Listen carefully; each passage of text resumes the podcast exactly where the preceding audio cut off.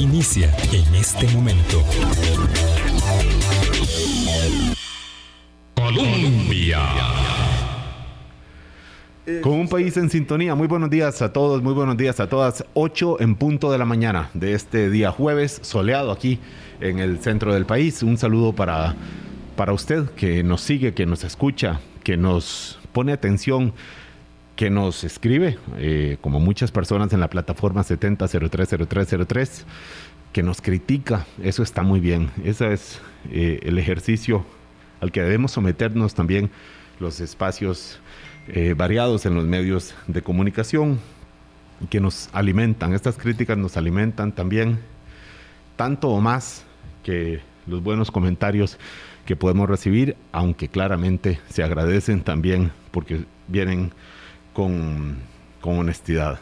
No dudamos que así sea. Este servidor, Álvaro Murillo, les agradece de verdad por estar eh, acá en un día jueves, en una semana mm, donde decíamos en estos días van ocurriendo eh, distintas eh, noticias de a poco. La crisis en la caja del Seguro Social, decíamos cuando hicimos la semana pasada el programa, que era, estaba lejos de ser una noticia concluida o un proceso concluido. Venía la presidenta ejecutiva, doña Marta Esquivel, con un mandato claro de parte del eh, presidente Rodrigo Chávez eh, de intentar frenar el aumento salarial en la caja del Seguro Social. Eh, criterios van, criterios vienen, criterios legales, aparentes contradicciones, algunas no tan aparentes, mm, digamos, son bastante claras en los criterios de por qué se debió eh, descongelar este aumento salarial de 7.500 o 8.500 colones a los 63.000 funcionarios de la Caja del Seguro Social. Em, y, estamos todavía en, en, una especie, en la incertidumbre jurídica, porque incluso desde el Ejecutivo hay criterios que no son necesariamente coincidentes, aunque el presidente Chávez se refirió a esto ayer de nuevo durante su gira en Punta Arenas, a cuya población, por cierto, enviamos un abrazo muy grande desde Punta Urica hasta Cóbano, eh, toda la parte, toda la provincia de Punta Arenas. En ocasión, eh, mucha gente se pregunta por qué la gira o por qué la celebración en Punta Arenas. Es porque se conmemora eh, a Juan Mora Fernández, Juan Rafael Mora, y bueno, es la, se, eh, fue fusilado eh, en esta provincia y entonces pues se localiza ahí el homenaje y por tanto eh, no es la primera vez que el presidente de gobierno hace su gira a la provincia de Punta Arenas y por supuesto con anuncios de interés local, pero también con la mirada puesta, con la mirada puesta en, las, en los acontecimientos nacionales con la situación en las carreteras, que se nos ha convertido, como bien dice un artículo de opinión que se publica hoy en el Diario de la Nación, en una especie de bomba de tiempo. Por lo menos ayer al final del día estaba cerrada, todavía por supuesto y de manera indefinida, la carretera Cambronero, estaba cerrado el paso por el Cerro de la Muerte, estaba numerosos eh, obstáculos en la red vial nacional, en una, digamos, por problemas detonados por la, por la lluvia, pero que van mucho más atrás, como hablamos también la semana pasada acá en, eh, sobre el tema de infraestructura eh, en este programa. Esto es, sigue siendo también una noticia en desarrollo. Son dos temas que han acompañado en las últimas dos semanas la acción eh, política, mientras vemos también con el otro ojo la situación en Nicaragua. Cuando hablamos de Nicaragua, no tenemos que pensar que son noticias internacionales, no, son noticias casi nacionales, porque además eh, está, eh, por supuesto, en la mira la acción exterior de los gobiernos de Costa Rica, los distintos gobiernos, o la acción de este gobierno en concreto, que deja bastantes dudas sobre la posición que usualmente ha mantenido Costa Rica en relación con los abusos del autócrata Daniel Ortega ahí en Nicaragua.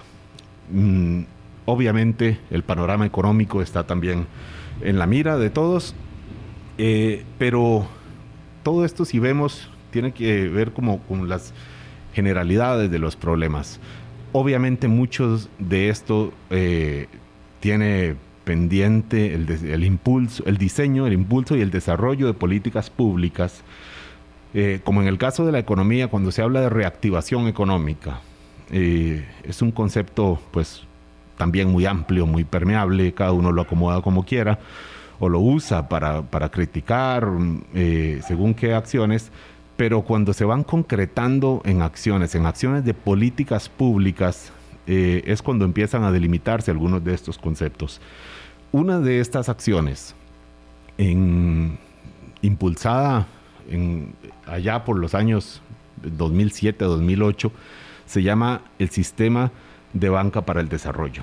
Cuando todavía no se había instaurado de manera tan clara el concepto de reactivación económica, por supuesto, la situación era bastante diferente a la que teníamos ahora, aunque había algunos elementos coincidentes también, una necesidad de reactivar el ecosistema de productividad nacional, por supuesto, basado muchísimo, muchísimo, un, más de un 95% en empresas eh, medianas, pequeñas o microempresas, que son por supuesto las que conforman eh, la enorme mayoría de la, de la producción nacional y por supuesto del empleo.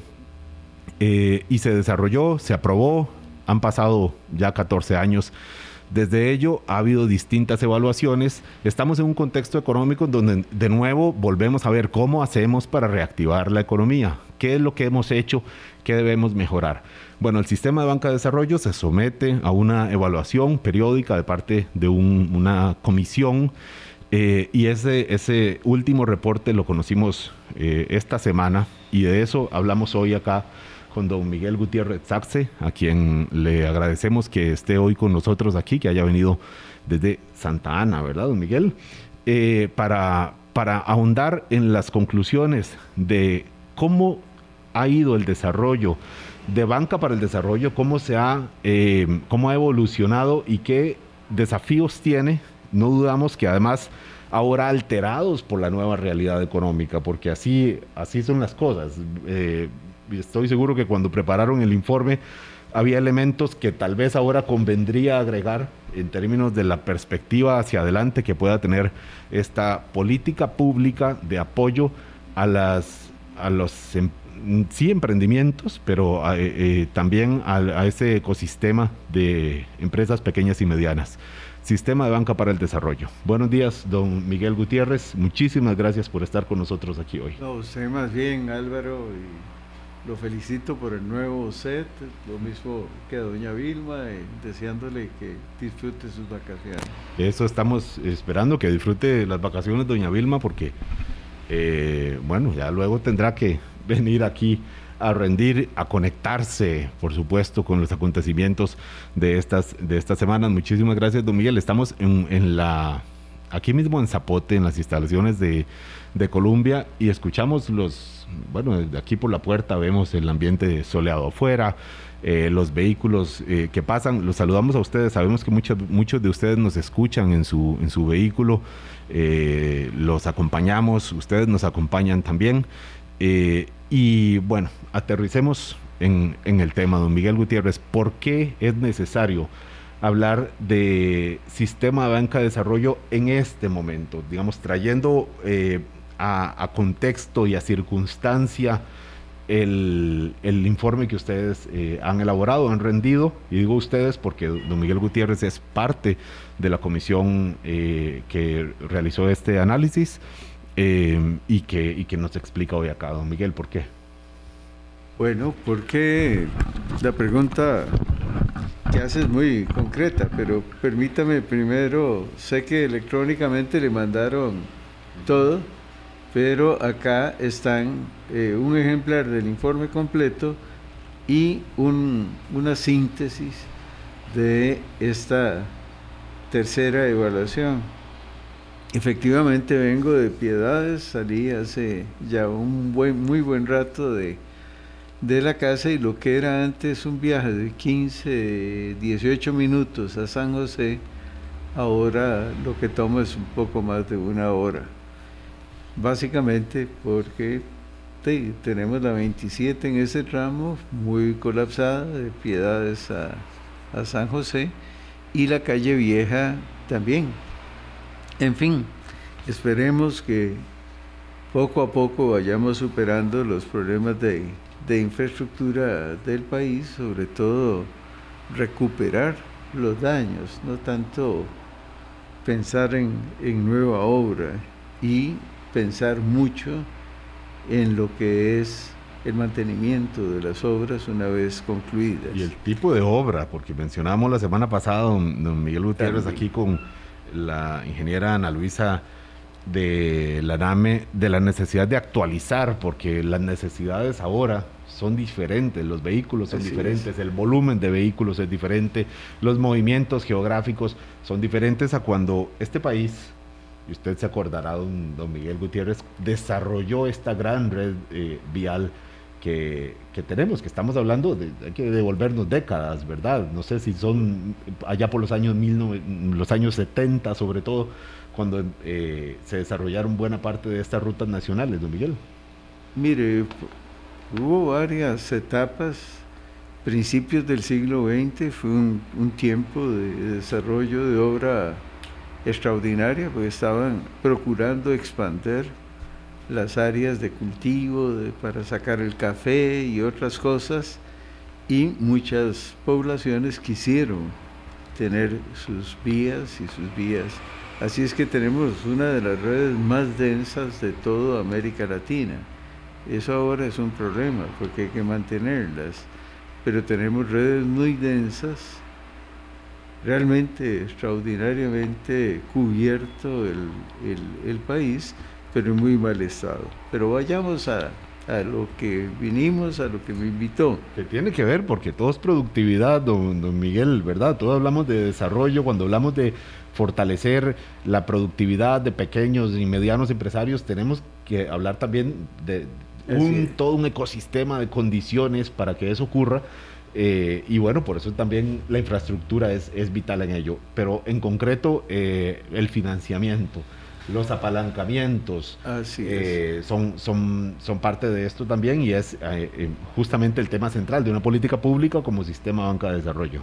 Vea, sí, digamos desde todas las perspectivas, un sistema de banca de desarrollo que promueva crédito y también lo que son servicios no financieros, capacitación, estudios de mercado, lo que fuera, para un segmento de población tradicionalmente excluido. Eso no significa que va a financiar proyectos que no sean viables. No, la viabilidad es importantísima. Ahora, ¿por qué hablar de banca de desarrollo ahora, hoy?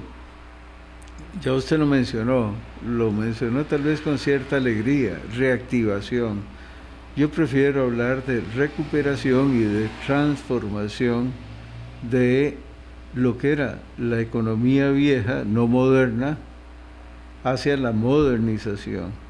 Puede ser que con un signo exportador o no, pero sí es hacia la modernización. Esto comienza a mediados de los 90. Se abre la posibilidad de captar recursos a la vista, depósitos que llamamos nosotros cuentas bancarias, se abre la posibilidad de que los bancos privados reciban esos depósitos a la vista. Y alguien dijo, bueno, eso tiene que costar algo. Y ese coste es precisamente una de las fuentes de financiamiento del sistema banca, un 15% de los recursos del, perdón, 17% de los recursos de depósitos a plazo de, eh, de, perdón, de los depósitos a la vista de la banca privada. Durante muchos años eso permaneció ocioso. ¿Qué se hacía con eso? Había que tenerlos ahí y supuestamente usarlos para promover el desarrollo. ¿De qué? De empresas nacionales, pequeñas, medianas, micro incluso, era la pretensión, pero no había un mecanismo. Años después, 2007 más bien, ya se crea o se establece una ley de sistema de banca. ¿Qué es lo que hace ese sistema? Articula capacidades. ¿Cómo? Toma esos recursos, toma otros recursos de un fideicomiso que se había creado para alimentar lo que eventualmente podría ser un uso de transformación y de, activación económica en esos segmentos. 2008. Pero la ley del 2008 tiene defectos muy importantes y lamentablemente la administración es fallida. No logra articular adecuadamente los sistemas para asignar recursos, supervisar a quienes se dan los recursos, etc. Pero esa es la misma ley que tenemos ahora, don Miguel. Es muy, una ley con transformaciones muy profundas y este, también con acontecimientos. ¿Por qué? Miren, el interín de esto le tiene que costar a la banca, viene todo el proceso de regulación del sistema financiero a finales de, los, de los 90, eh, poco antes de, de inicio del siglo y se establecen el conjunto de normas prudenciales y una gran cantidad de regulaciones para el sistema financiero. En buena hora porque después no tuvimos tortas ni problemas como en otros países.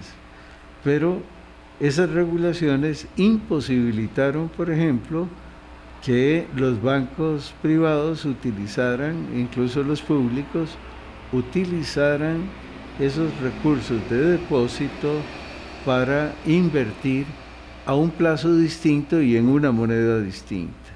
Entonces, por ejemplo, la banca privada captaba fundamentalmente en dólares, tenía que colocar en dólares por el riesgo cambiario y además al mismo plazo, el plazo de los depósitos eh, bancarios son es instantáneo.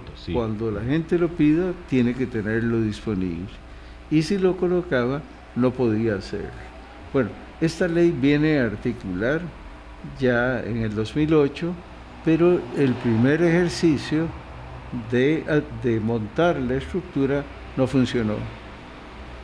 Eso lo pudimos ver y para el 2011 hubo una, una primera evaluación del sistema de banca de desarrollo. Ahí se detectaron problemas de carácter de gestión y también problemas propiamente de la ley. Por ejemplo, eh, vea cosas que se superaron hasta hace poco. El INA. El INA tiene que proveer el 15% de sus recursos para acompañar acciones del sistema de banca de desarrollo. Eso fue una relación muy difícil al principio con el sistema de banca y después a ratos se tornó imposible. Lo cierto es que no asignaba esos recursos. Hoy no, todavía no se asigna la totalidad de los recursos, no es el 15 sino 8, 10%. Eh, ahí, estamos hablando, perdón, de Miguel, eso es, se trata de, voluntad, plenamente, voluntad política, corrígeme si, si, si no es así, voluntad para cumplir lo que dice la ley. Hay una ley, tiene mandatos específicos, pero hay dificultades en la propia ley. Vea, por ejemplo, el INA para poder proveer una, una capacitación, supongamos una empresa quisiera, no las hay, pero quisiera comenzar a trabajar en el mantenimiento de carreteras de tramos específicos de carretera. Bueno, eso podría quedar en manos de pequeñas, medianas empresas de comunidades que se hacen cargo de 5 kilómetros de carretera para mantenerla. Bueno, eso no se ha practicado mucho en Costa Rica, tal vez hay algún ejemplo muy bueno en, en, en Turrialba hace bastantes años, pero no es algo que se haga. Para eso usted necesita capacidades en las empresas que van a hacer eso, capacidades de mucho tipo. Ahora, ¿cómo podía hacer el INA ese ejercicio? Solo de una forma, contratar un profesor de tiempo completo y colocarlo para capacitar ese tipo de necesidades. ¿Era eso posible? No, era, resultaba muy caro y poco racional. Ya en este momento hay una modificación a la ley y el INA puede contratar lo que se llama el outsourcing. Puede contratar servicios de pequeñas y medianas empresas que, o grandes, que capaciten eh, o que den esos servicios de capacitación. Como le decía, era una ley con defectos. No es que el INA tuviera mala voluntad, no, el INA defendía su feudo y además decía, mire, estas son mis limitaciones, no puedo. Finalmente se hubo una modificación, no a la ley del sistema de banca, sino a la ley del INA, y lo facultó para contratar eso, servicios que a su vez podía orientar hacia demandas de empresas. Ah, eh, si ve usted, vamos como un creciendo. No había no hubo capacidad administrativa y la ley tenía problemas severos en el 2008. Se corrigieron y ya para el 2011 la segunda, la primera evaluación detectó eso. Ya para el 2016 se pudo ver que se corrigieron los problemas principales de la ley de sistema de banca y ya encontramos una gestión mucho más robusta con mayores capacidades, todavía con una gran cantidad de recursos disponibles. ¿Qué venimos a encontrar en este, en este tercer eh, informe? Tercera evaluación. Mire, déjeme leerle alguna idea. Perdone, eh, vamos a hacer la pausa aquí, ya habiendo eh, mirado la, gestación, los problemas de gestación de esta política pública del sistema de banca para el desarrollo, un sistema de inclusión financiera que, que representa el 28% del financiamiento del, del, sistema financiero nacional a las, a las pymes, que ha otorgado crédito a 60 mil, más de 60 mil unidades productivas. Eh, ya, eh, claro, esto es un resultado, o sea, estas son condiciones de gestación que nos ha enumerado don Miguel Gutiérrez Saxe aquí, con algunos resultados, sobre todo el último quinquenio, de una etapa más madura del sistema de banca de desarrollo. Vamos avanzando por ahí para ir viendo también los desafíos que tiene el contexto. Aquí en la plataforma, eh, don Miguel, le cuento, recibo mensajes de algunas personas. Eh, que dicen yo tenía mucha esperanza con Sistema Banca de Desarrollo, pero nunca pude entrar. Me pedían una cosa, me pedían otra. Eh, y, nunca, nunca pude aprovechar esos, esos recursos y así otros casos que conozco. Eh, recursos que en principio, más o menos en promedio, casi 7 millones de colones en promedio, digamos, eh, son los créditos que aportan una tasa pues baja y 37% de los beneficiarios de estos créditos nunca habían tenido acceso al sistema financiero nacional. Estamos hablando entonces de abrir el acceso a sistema de financiamiento, concepto de inclusión financiera eh, directamente a los eh, a, empresas o a eh, particulares, porque cuesta mucho llamarle empresa a, una persona que tiene un proyecto y quiere lanzarse, ¿verdad, don Miguel? Pero bueno, son finalmente micro o pequeñas o medianas, sobre todo micro y pequeñas empresas que se han beneficiado de esto, pero que también, claro, pasa muchas veces no da la cobija para tanto, ¿verdad? Y enfrenta retos en este momento que vamos a ir eh, detallando después de esta pausa en este programa que tenemos hoy con don Miguel Gutiérrez Saxe, miembro de la Comisión Evaluadora del Sistema Banca de Desarrollo, para poner en contexto esta política pública de apoyo productivo 8.24 de la mañana. Hablando claro. Colombia con un país en sintonía, 8.26 de la mañana. El sistema banca de desarrollo lleva ya mm, sus 14 años de, vida, de existencia, desde que se aprobó la primera, la, ley que le, que le dio, que, la, que, lo creo, que lo creo eh, con algunas transformaciones y además con un contexto que ha ido cambiando, ¿verdad? Eso, claro, las circunstancias determinan muchísimo el éxito o no de las políticas públicas que se impulsen.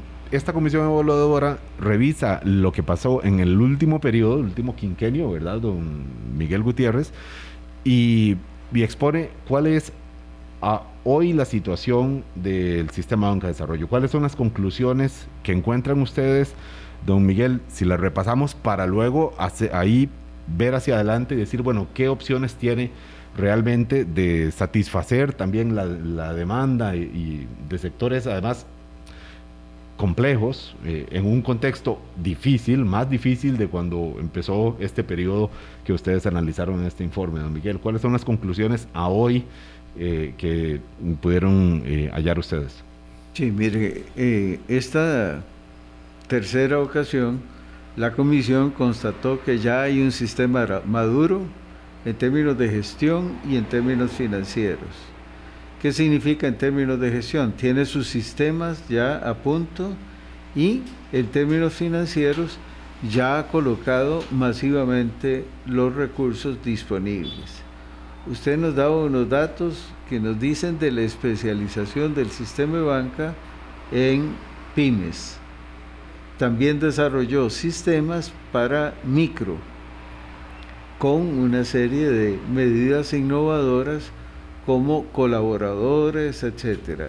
Si viera esto como un árbol, el sistema de banca echó raíces, o sea, llega más profundamente hasta las empresas, tiene un tronco fuerte que es, son sus sistemas operativos y las ramas son las colocaciones. Mucha gente tuvo esperanza hace muchos años porque se vendía que iba a comenzar a operar de inmediato, eso desde el 2008, y se enseñaba la cantidad de recursos disponibles. Pero hay que aclarar una cosa, Álvaro. El sistema de banca es apenas el 2% del sistema financiero nacional y sin embargo atiende el 28% de las pymes. Eso es, le dice a usted de la especialización del sistema de banca. Y como le decía, ya tiene sistemas operativos. La verdad que mucha gente con un fundamento muy viejo, la cantidad de recursos ociosos que hubo por años. Si uno quisiera contarlo, debería contar desde la fecha en que se dijo que los depósitos bancarios tenían que ir una parte para sistema de banca de desarrollo. Ahora, ¿cómo es el sistema de banca? ¿Es un banco de primer piso, otro banco? No, es la articulación del sistema financiero. Tiene una gran cantidad de operadores financieros, de colaboradores, y no solo eso, sino que ha procurado, por ejemplo, mediante un nivel adicional, tener presencia en lugares en donde no hay sucursales de ningún banco, de ninguna financiera. Eso es lo que tenemos hoy. Ahora, ¿qué tenemos hoy también? La ocurrencia de mucha gente que quiere modificar el sistema de banca para, por ejemplo, condonar deudas. Y no necesariamente de pequeñas y medianas empresas, sino que resulta que hay grandes concentraciones a la hora de querer condonar. Eso se pudo ver. dice mucha gente se refiere, perdón, se refiere a actores políticos, eh, don, don, Miguel, actores políticos y en particular reformas legales. Ahí ustedes mencionaron Tal vez aquí damos un pasito para, para adelante en, el desarrollo de esto, don Miguel, pero ustedes determinaron incluso un número de propuestas de ley que tienen que ver con modificar el esquema del sistema banca de desarrollo y, los cambios, como, como en casi todo en la vida, los cambios pueden ser para bien o, pueden ser para mal. ¿Cuántas propuestas de ley hay de modificación del sistema de banca de desarrollo? 39. 38, 38. bueno, ahora 39 con la que la última, que es dedicar el 15% de los recursos para este de un fondo, el FONADE, para financiar una baja de precio en la gasolina. Sí, echarle mano a los recursos directamente. Exacto. Pero, pero, pero recursos que ya no están, ya están colocados. Usted tendría que más bien reclamarle a la gente que devuelva créditos para hacer eso. Además son recursos financieros, no son recursos presupuestarios de gasto. Están sujetos a todas las regulaciones financieras usted no está en el sistema de banca, no trabaja con sus recursos propios, solo una porción pequeña. Trabaja con recursos que o coloca recursos por medio de entes financieros que disponen de sus propios recursos. Pero Miguel, estos intentos por modificar eh, y por eh, echar mano a supuestos, eh, supuestos recursos que están ahí disponibles, supuestos por lo que usted acaba de mencionar, que ya están colocados, eh, no tiene que ver con la sensación de un sector de la población y por tanto de algún sector también de actores políticos de que el sistema de de desarrollo no ha dado los resultados, no está dando los resultados esperados y entonces dice, no, pues hay forma de aprovecharlos mejor y aquí se nos ocurre esta o esta o esta otra. Esa iniciativa pudo caber 2008, cuando estaba inmovilizado, no se lograban colocar los recursos incluso todavía en el 2014, 15, pero a este punto ya usted tiene el instrumento, ya agotó los recursos. Más bien, lo que hay que hacer ahora es utilizar este instrumento bien pulido, bien organizado y meterle más recursos. ¿Cómo meterle más recursos? Acá hay varias propuestas en esta evaluación. Pero, don Miguel, eh, ustedes hablan de, la, ahí me adelanto un poco, la posibilidad de apalancamiento internacional, de incorporar a la banca eh, privada también a participar del, del, sistema banca de desarrollo. Eh, pero antes de llegar a eso, don Miguel, hay un, una cantidad de dinero que no es poca, que, se colocó, a ver, dice, eh, y ustedes hablan de un agotamiento de recursos por colocación. O sea, en este momento, pues la, la buchaca del sistema banca de desarrollo no da para, para, para mucho más, salvo que se hagan, de nuevo, ahí sí reformas legales, hay que reformar la ley para incorporar algunas de estas otras opciones. No hace falta modificar la ley. Por ejemplo, apalancamiento internacional es una decisión del sistema o la creación de bonos. Se lo define el Consejo Rector de Banca de Desarrollo, eso lo puede definir, definir por, su propia cuenta. Lo pide la institución. El Consejo Rector es un órgano rector, pero la institución Banca de Desarrollo es la que puede tramitar los recursos, con la aprobación, por supuesto, del Consejo Rector. ¿De qué manera? De creando una nueva huichaca de recursos que serán financieros, no son presupuestarios. No es que alguien puede disponer, esto yo lo voy a gastar en esto, no. Esto se va a colocar junto con servicios no financieros. Créditos con acompañamiento. Dicho de, tal vez eh, de otra manera, don Miguel, son, créditos finalmente que el, beneficiario tendrá que pagar de vuelta a una tasa baja, pero a una tasa con un costo eh, y que conlleva un acompañamiento de mm, según qué sector, según qué desarrollo pretende hacer, bueno, se le ofrece para que tenga éxito el proyecto, el proyecto en el que está invirtiendo. Vea, eh, estas cosas hay que hacerlas con cuidado. Eh, le decía, 2% es sistema de banca, ya financia 28% de pymes, de todo el crédito a pymes, o sea, está bien ubicado es muy importante en el segmento de pymes dentro del sistema financiero nacional. Con un 2% de, de importancia en el sistema, 28% de pymes. Eso es muy bueno.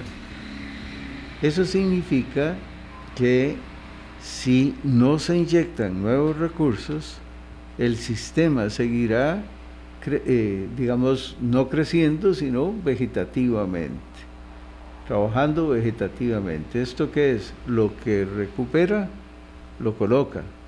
Ahora, se está perdiendo plata de camino, muy poquita. la morosidad del sistema de banco, incluso en años de pandemia, fue el 2.8%. Eso es muy bueno, muy favorable. Es una medida de este, pérdidas, de situaciones en donde la colocación no produjo los resultados que se pretendían. Los resultados que se pueden medir con las encuestas son muy favorables. Usted puede encontrar, por ejemplo, que para las empresas, para las empresas eh, que reciben créditos del sistema de banca, han significado muchas cosas. Por ejemplo, pueden significar crecimiento en las ventas, ¿verdad? Han incrementado sus niveles de ventas, han mejorado su capacidad de gestión y así porcentajes importantes, ¿verdad? En ese sentido, los avances son múltiples este, y además tienen una gran cantidad de gente que puede atenderlos. Actualmente lo que exploramos fueron otros colaboradores y los colaboradores que tiene actualmente el sistema y la verdad que se puede hacer mucha cosa adicional, sobre todo en el campo de la innovación. La agencia de innovación tiene dificultades para la nueva agencia que sustituyó al CONICIT, tiene dificultades sobre todo para el gasto y eh, el apoyo a pymes o empresas en general el sistema de banco financieramente pudiera ser un gran apoyo para este sistema. O el IMAS, por ejemplo, tiene 5 mil millones en una cartera bastante limpia. Bueno, perfectamente podría pedir que se redescontara en el sistema de banca y utilizar de nuevo esos recursos en nuevas colocaciones. Es un sistema que tiene grandes expectativas. Tuvo, ya no, mucho tiempo una gran buchaca que no lograba colocar por los problemas que mencionamos en términos de la legislación, en términos de la legislación del INA, etc. Muchos de esos temas están resueltos. El sistema es maduro, está robusto, eh, tiene buenos sistemas Ahora se trata de escalar. Y escalar significa no crecer solo vegetativamente, sino localizar recursos. Y eso no pasa por ley. Don Miguel Gutiérrez eh, Saxe es miembro de la comisión que evaluó el desarrollo del sistema banca para el desarrollo o los resultados y la forma como ha venido trabajando, eh, sobre todo en, en, el último quinquenio. Don Miguel, viera que mientras usted habla y lo escucho, Veo en la mm, plataforma que tenemos acá numerosos cuestionamientos a banca de desarrollo de usuarios que dicen yo quisiera que don Miguel me acompañe a la, a la ventanilla del Banco Nacional eh, para que vea que no es tan fácil como, como lo está comentando. Otros eh, mencionan acá de, bueno, si el sistema de banca de desarrollo ha sido tan bueno, se supondría que los resultados deberían poder verse en términos de la, del, del crecimiento de pequeñas y medianas empresas y, no es algo que esté a la vista, mencionan también. Eh, dice, la verdad es que la mayoría de las pymes nos autofinanciamos o buscamos por otras formas porque la burocracia es, es alta.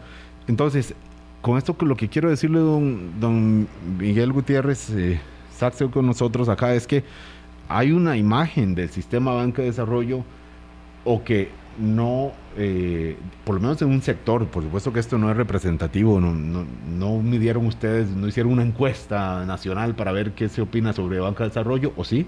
Sí, claro. Sí lo hicieron. Y la opinión es favorable, don. don- Eh, están don- disponibles, eh, se describen acá, eh, pero no solo una encuesta, sino que también se hizo un estudio que se llama de cliente incógnito. ¿Eso qué es? Es algo así como una forma científica de localizar informantes clave y ver cómo los trataron. No preguntarles cómo los trataron, sino ver cómo los trataron. Entonces, vea qué se hizo. Se trabajó con cliente incógnito. Eso es poco menos de 200 personas con diferentes características que llegaron a tramitar. ¿Qué se encontró, por ejemplo, en esta, en esta investigación de cliente incógnito? Que hay una barrera de entrada muy, muy difícil de lograr. Y eso no en general. Para pasar esa barrera de entrada hay que hacer un gran esfuerzo. ¿Qué es lo que Tiene dicen toda acá? la Claro. razón. Ujú. Ahora, ya no tanto. Pero la ventaja de esta evaluación es que pudimos detectar en algunas instituciones que hay cuellos de botella a la entrada y otros cuellos de botella en duración de, procesos. Por ejemplo, ¿qué es lo que nos dice alguna persona que intentó eh, contactar telefónicamente a alguna, algún ente? Ese ente puede tener nombre y apellidos, está en la investigación. 28 horas solo para recibir respuesta a una llamada, Mm. ¿verdad? Claro, lo que pasa en un sistema que es muy complejo, don Miguel, que no es una institución la que está a cargo de esto. Oh, son, son 96, 96 actores diferentes, desde banco, del banco más grande de- del país, ¿eh? o, o más allá, hasta agentes particulares eh, que van a, a zonas donde, donde, donde no llegan las organizaciones, las instituciones Así- financieras. Así es.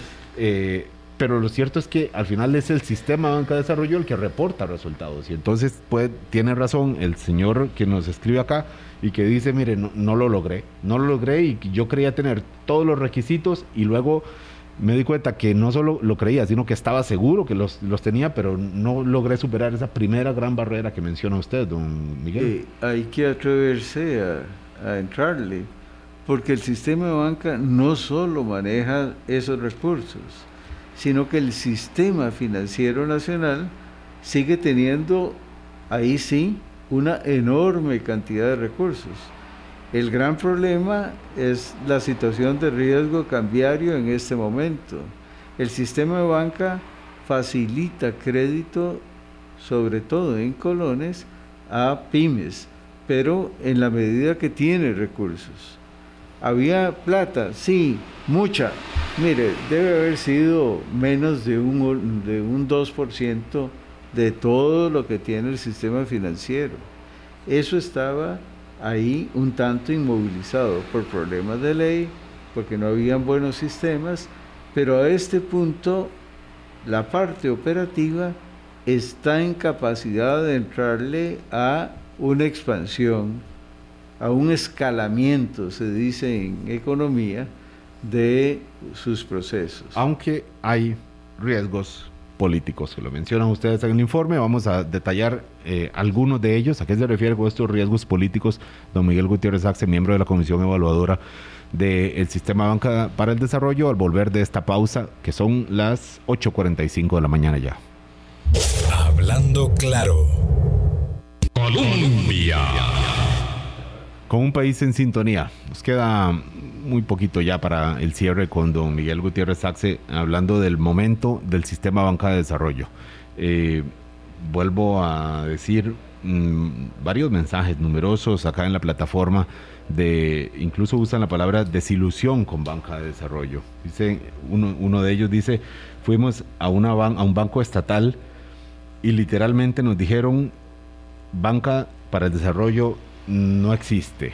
Eh, obviamente, casi siempre las expresiones son de gente que le ha ido mal, que no ha resultado como quería eh, su proyecto, sus proyectos o su intento de acceder a estos recursos financieros, ocurre como, como con casi todo. Son, son, eh, cuando hay satisfacción es, es menos propenso a, a, expresarse. Usted señala, don Miguel, que hicieron un estudio de, de opinión, una encuesta y mediciones de distintos eh, formatos y encontraron que, que, hay una satisfacción con los de los clientes de Banca para el Desarrollo. Aquí recibimos mensajes pues críticos también. Eh, usted habla de que ahora mismo es un sistema robusto, que ahora se trata de ir más allá, de, de escalarlo, eh, pero advierten también de riesgos políticos. ¿Cuáles son, de una manera concreta, quizás resumida, don Miguel, para que nos dé de chance de redondear la idea en estos cinco minutos que nos quedan? ¿Cuáles son los riesgos políticos que enfrenta el sistema Banca para el Desarrollo? El gran problema, el gran riesgo político es uno, y es no someter a las ocurrencias que pueda tener cualquier persona sobre la base de intereses muy legítimos, pero que pueden destrozar el corazón de un sistema que ya es robusto, que ya puede escalar con recursos adicionales. En este momento, si hay más recursos, no se quedarían ociosos, se colocarían. Está el aparato, 96 agentes financieros. Los que gustan más pymes son cooperativas, financieras, ONGs establecidas para esos fines. Ahí encuentran como más familiaridad. Ahora, también hay bancos, por ejemplo, el Nacional tiene programas muy robustos que no son del sistema de banca y que, sin embargo, pueden seguir los lineamientos del sistema de banca. Don eh, Miguel, perdón, con, volviendo a lo de riesgos políticos, eh, usted habla de las personas y las ocurrencias. Obviamente las personas se refiere a actores políticos. ¿Ve usted arrestos en esta composición legislativa o de gobierno de, de, de modificar mediante lo que usted llama ocurrencias a la, la, las normas que rigen la banca para el desarrollo. Así es, del análisis de esas normas le puedo decir que son ocurrencias, no, no porque quiera descalificar con un adjetivo, no, el informe tiene una descripción clara de todas esas normas y por qué son ocurrencias. Ahora, hay otro riesgo y es tiene mucho que ver con la forma de organización del Estado ¿Eso qué significa? Hemos procurado que con la influencia de, algún, de algunos ministros o piezas que se colocan desde el Ejecutivo, llevar una política en una institución. Y en realidad las juntas directivas, el Consejo Rectar, tendría que tener una composición con las especialidades, especialidades necesarias para impulsar el sistema de banca. Por ejemplo, alguien diestro en el tema de pymes o innovación o aspectos financieros, gente con una formación bastante amplia sobre este asunto. Y usted me dice, ¿y el poder entonces cómo lo ejerce el Ejecutivo? Mediante directrices de lo que sería una rectoría ¿Y cómo puede construirse una directriz desde la rectoría? Sencillo. Un sistema de banca está en capacidad de articular a las instituciones que tiene y construir una directriz que puede formar parte de un plan nacional de desarrollo. Don Miguel, sabiendo que nunca como ahora las instituciones es, están sujetas a, al criterio de un poder centralizado de la presidencia, parece que por el estilo de este gobierno, ¿ve usted un, una, un apoyo del, del, gobierno actual a la, al espíritu de lo que es Banca para el Desarrollo o siente que más bien afloja algunas piezas a lo que inicialmente se quería, don Miguel? Mire, a este punto digamos que no ha comenzado, que ya ha dado muestras de, por ejemplo, abrir una línea de trabajo con turismo. Eso cabe acá. Son pymes, están sumamente eh, deprimidas por la pandemia y la ausencia de, de turismo en el país. Hay muchos servicios que no son directamente turismo, pero son servicios para turismo, que por ejemplo en la zona norte, especialmente La Fortuna, es un ejemplo de integración de pequeña y mediana empresa con grandes empresas. En ese sentido, el gobierno no debería intentar reinventar algo que costó mucho llegar a afinar y madurar, sino más bien promover un escalamiento también con directrices que emanen del Ejecutivo. Esto ustedes lo presentan al Consejo de Gobierno, ¿verdad? El presidente, este informe, don Miguel. Si, digamos, si nos invitan, iríamos al Consejo de Gobierno con el mayor gusto. Estuvimos en la Asamblea Legislativa, se le presentó a, a la Contralora, a la Defensoría, etcétera. Ya esa parte se hizo al Consejo Rector, se hizo una presentación. No, ha habido un interés del Ejecutivo por conocer este informe. Eso es hasta ahora. Se les envía, si ellos quisieran conocerlo en Consejo de Gobierno, como se ha hecho en otras ocasiones, se puede hacer. Que se haga, ojalá. Muchas gracias, don Miguel Gutiérrez Saxe, por estar con nosotros aquí hoy. Con todo gusto, Álvaro, y muy amable. Los felicito por sus nuevas instalaciones y buen viaje. Vaya muy bien acá. muchas gracias acá. Eh, también eh, gracias a ustedes por eh, estar con nosotros, por conectarse con nosotros. Volvemos a saludarnos mañana a las 8 de la mañana. Hasta luego. Hablando claro, hablando claro.